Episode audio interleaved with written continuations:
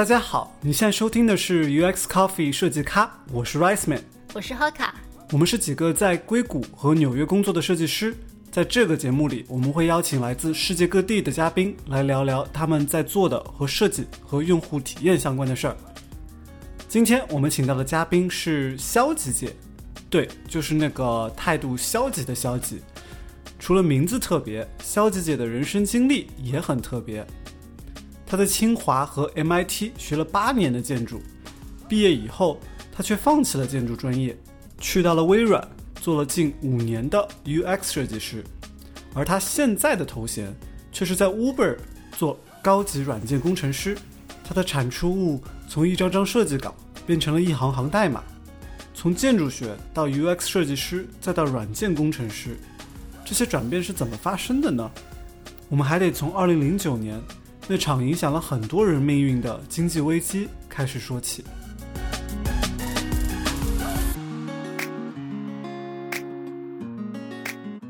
我是零九年到美国，然后当时还是在经济危机。嗯，我毕业的时候，好多学建筑的都找不到工作，都被迫读博。我，嗯，我是在呃暑假实习的时候，在微软做了一段这个嗯数据可视化的实习生。当时是在 Visual Studio，嗯，他们是做开发者工具的，嗯，就是他们当时想做一个微软版的 MATLAB，然后就组了一个团队，然后我当时是在那边实习。呃，实习之后，他们就给了我一个交互设计的一个 offer。我毕业的时候，我其实还挺努力的，想找一个做可视化方向的工作。这个行业怎么说呢？就是说起来，就是大家都觉得好像挺重要的，但是你实际上要想找一个这个很对口的岗位的话，非常的困难。很多时候做嗯做一些可视化的项目，就是用来做这个对外宣传的。就是你做一个很漂亮的图，或者做一个很漂亮的一个那个视频，然后放在网上，然后说我们有这些东西，这些东西，然后大家看起来都很好，看完就完了，对吧？你并不是这个，并不是任何一个公司的核心业务，所以当时觉得有个工作就不错了，就去吧。然后就去去微软，就干了一些有的没的。就是刚刚工作的时候是在 Visual Studio，就是做开发者工具。做了一些比较前瞻性的，就是说以后我们这个五年之后的这个产品会是什么样子，然后就是想了一些天马行空的东西，做了很多的原型，做的挺好玩的，但是这些就最后都没有没有落实，然后觉得没有太大的意思，然后去了 Xbox。嗯，那 Xbox 听起来就是一个有意思多的部门啊。Xbox 相对来说是工作有意思很多，而且嗯，因为是一个面向消费者的一个平台吧，你搞了一搞了一些东西出来以后，这个外界的反应，嗯，比做开发者工具要大很多。刚到那工作的时候觉得挺有意思，就是你那个嗯，做了一个做了一个新功能或者改了 UI，然后晚上就不睡觉了，然后在这个在网上看这个论坛上面大家怎么骂。大家看一宿，然后第二天上班再再商量我们怎么办。大家会有一些什么样的评论啊？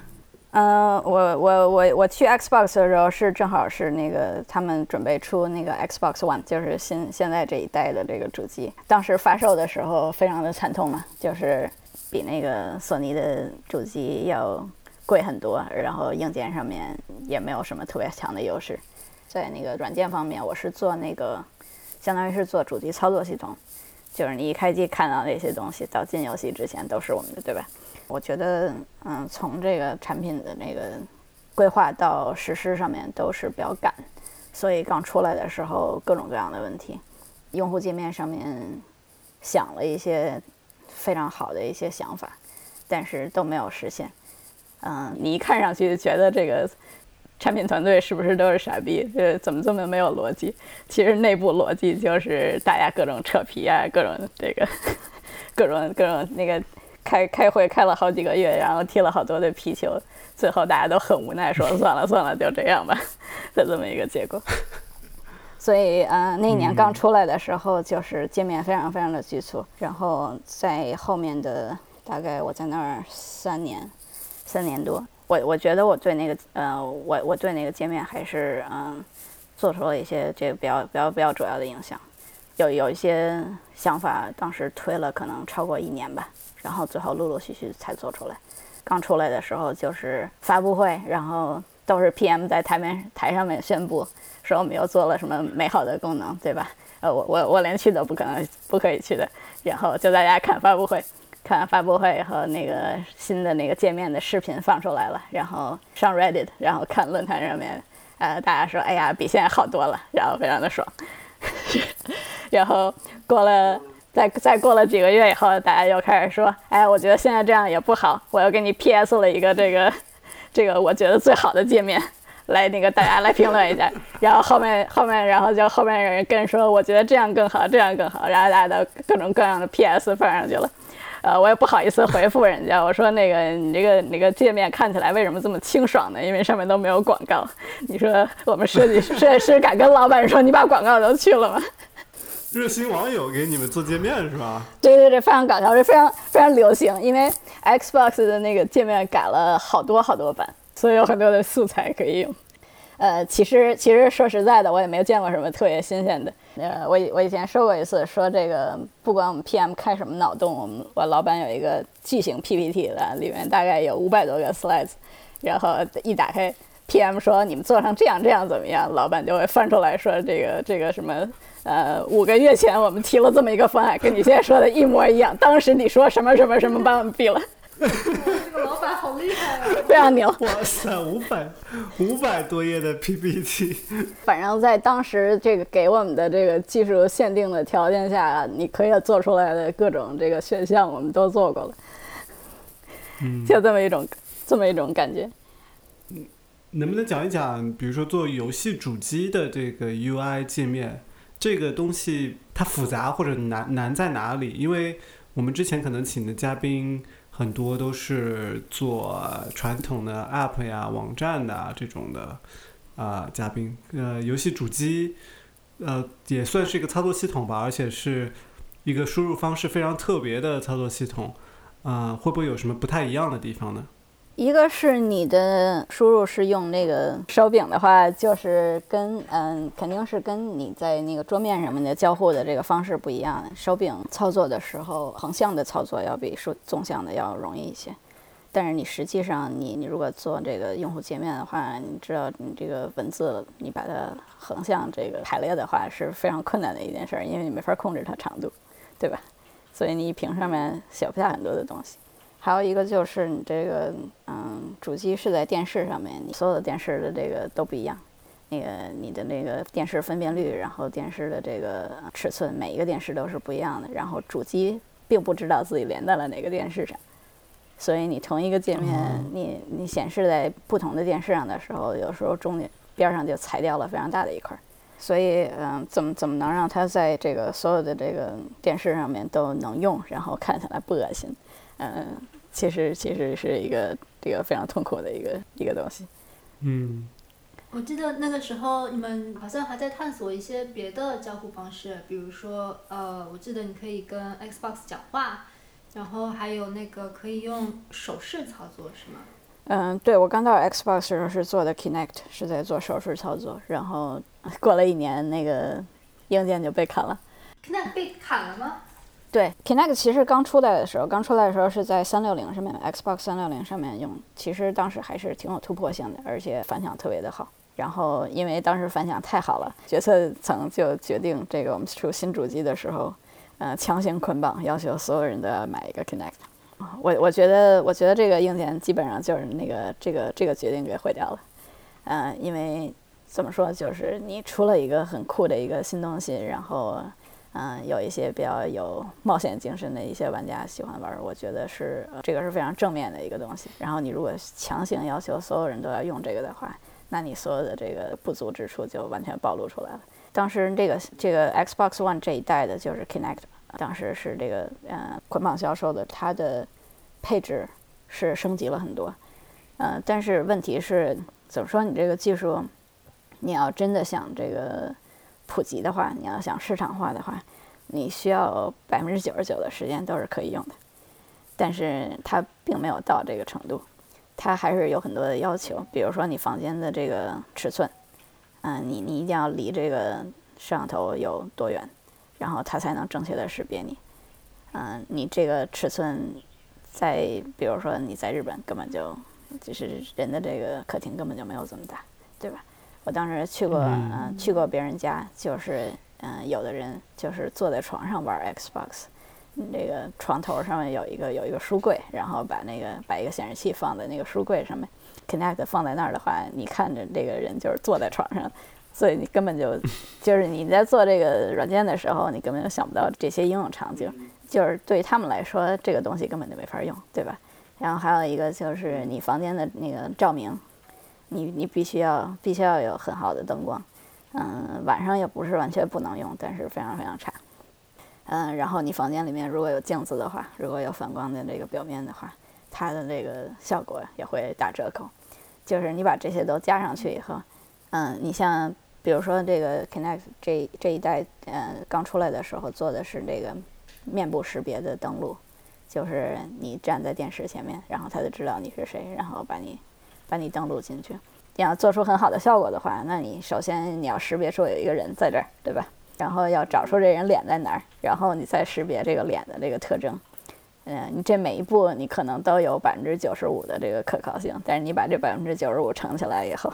最后实际上出来只有不到百分之八十，你这样所有的用户就会隔一天就会遇到一次登录不进去的情况，你这个就非常的不爽了，嗯，对吧？就是我觉得团队的问题，当时很大一个问题是你做做设计的人，嗯，很很多时候都是在想我们在最好的情况下它是什么样，我们不会去考虑这个出现问题的时候什么样，但是真的出现问题的时候。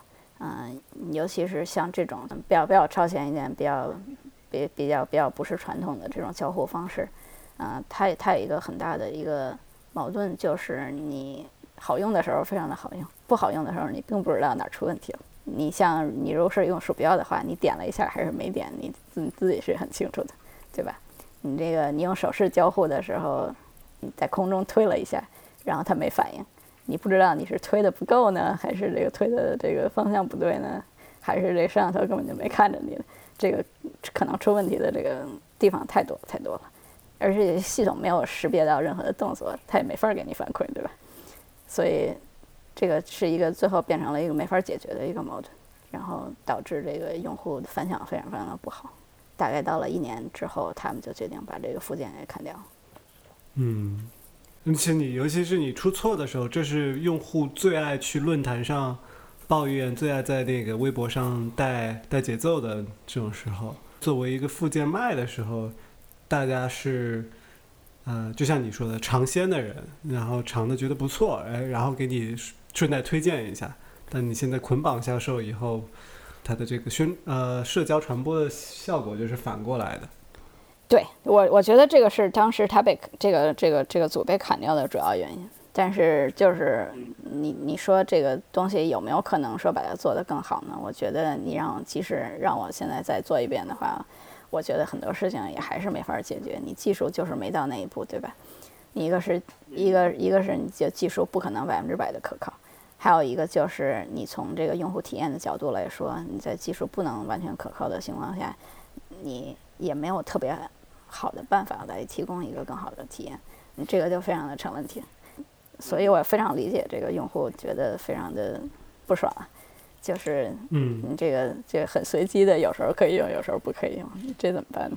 嗯，啊，前面还讲到语音这个事情，你后来是不是还做了一些语音交互的那个探索啊？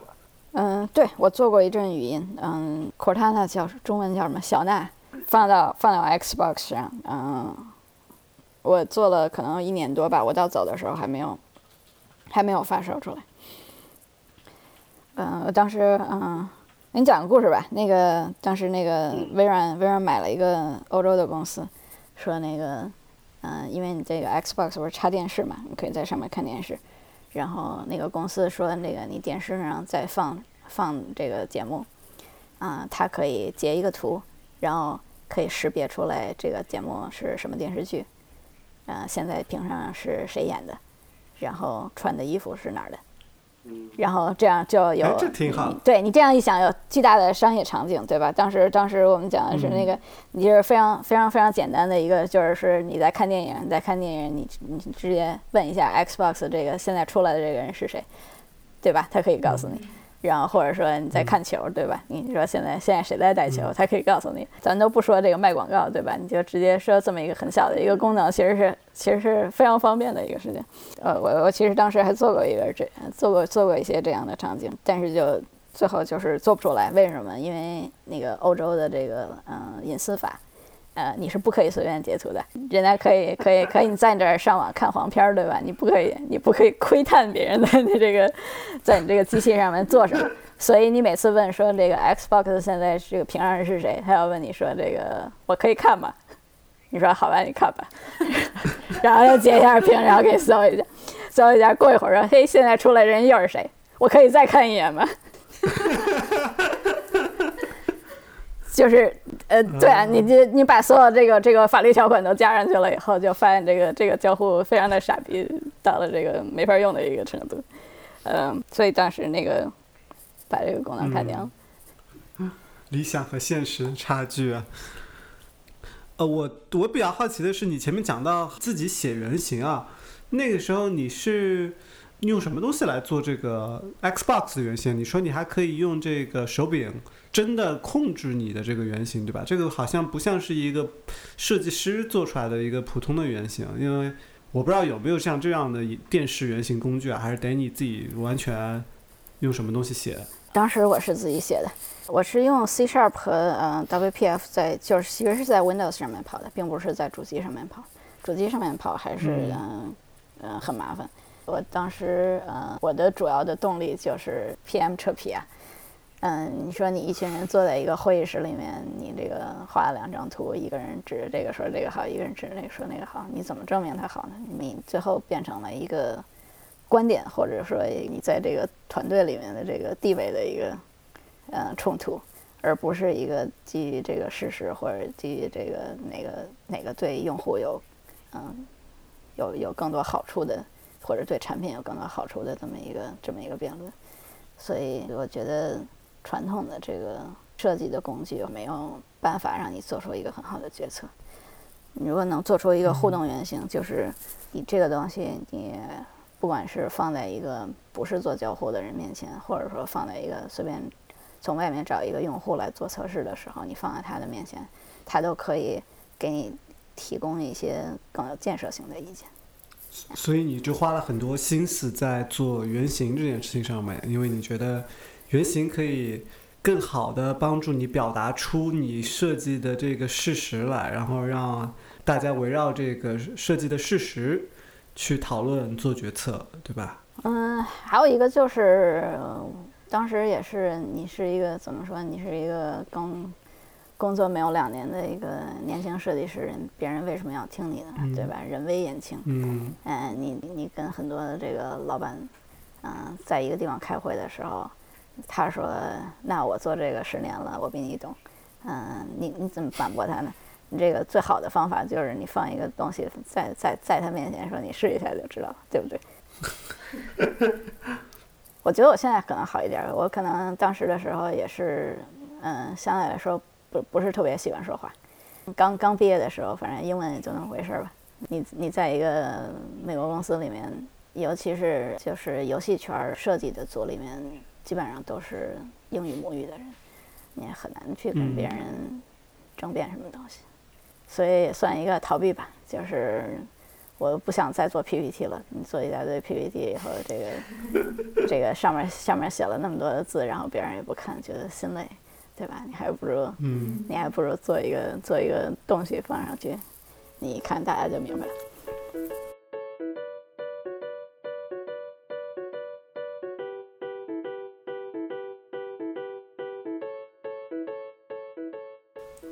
讲讲你的这个身份的转变吧。我们知道你在微软做了差不多五年的这个设计师，然后就去了 Uber。这个转变不仅仅是公司变了啊，你的职位也发生了很大的变化。你是从一个设计师变成了软件工程师了。能不能讲一讲这个转变是怎么发生的？你为什么会想要说转做一个软件工程师呢？哦，我其实没这么想，我我最早谈的是 Google，然后我在 Google 面试了，然后给我嗯给我发了一个 offer，嗯，但是给钱给的非常少。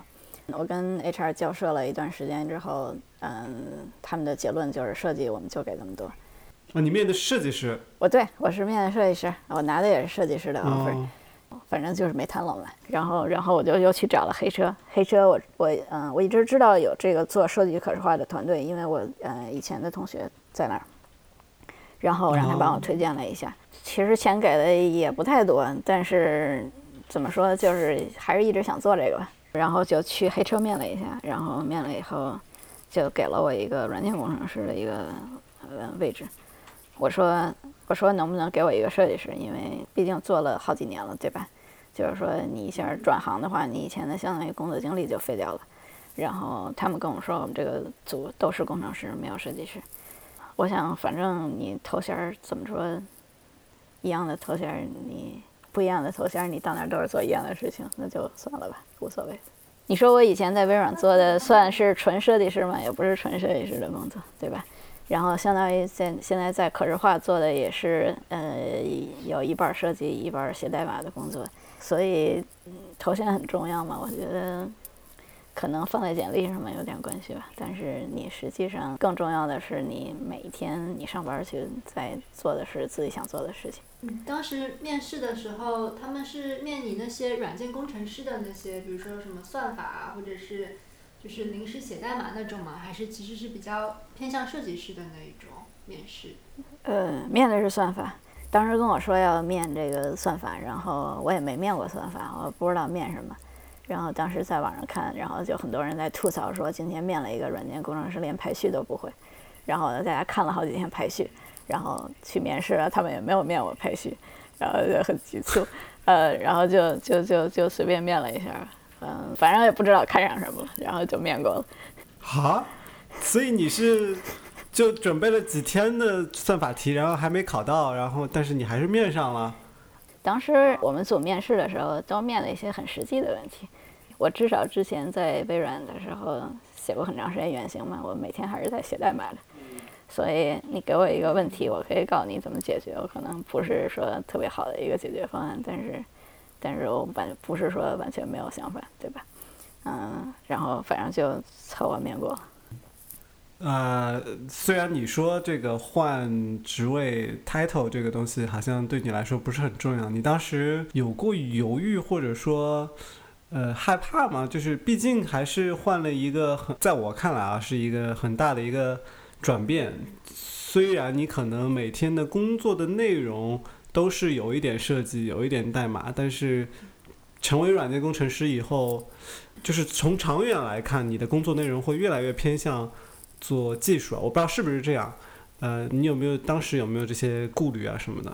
呃，当时还是有一点，所以我跟我那个，呃，我我接受这个 offer 的时候，我还是跟那个这个经理有一些交涉，就是我还是希望保留我这个设计的头衔，然后他跟我说不可以，嗯，不可不可以就不可以吧，嗯，我当时其实呃确实是有一点不想做设计师了，我感觉就是科技对设计还是。嗯，没有那么尊重。我感觉就是说，嗯、呃，实际上你可以对产品做出非常实质性的影响，但是你在这个决策的这个过程里面，并没有那么大的话语权。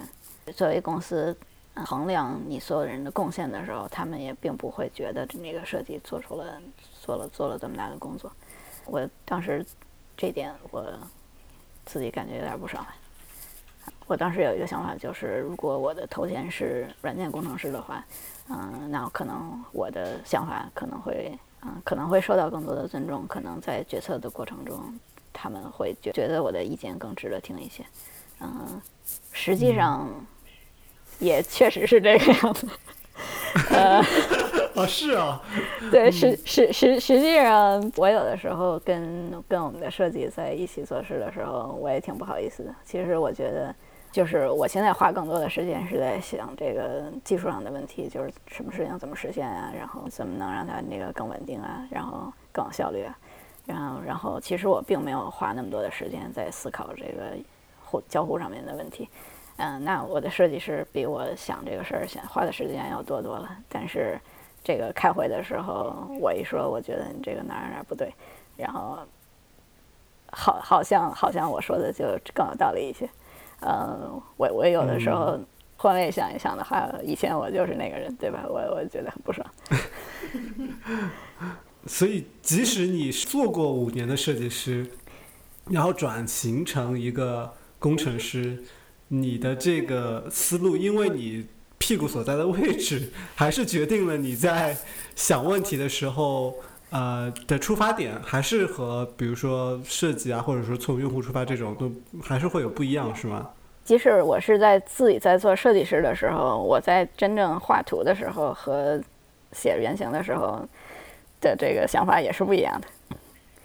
你在你你你如果要亲手把一个东西实现出来的话，你肯定是要想这个东西有没有逻辑，对吧？然后你这个好不好写？如果不好写的话，肯定是哪儿不对了。你在做设计的时候不会这么想的。不我当时我当时觉得挺好的，就是你经常这个，你经常这个相当于是个两个帽子嘛，对吧？你摘下一个，戴上一个，然后你这个你换一个角度来看看问题。我觉得我觉得对于做设计和对于写代码都是很好的一件事情。你每天你都可以在两个这个两个角色之间之间转换一下，我觉得对于自己来说是一个训练。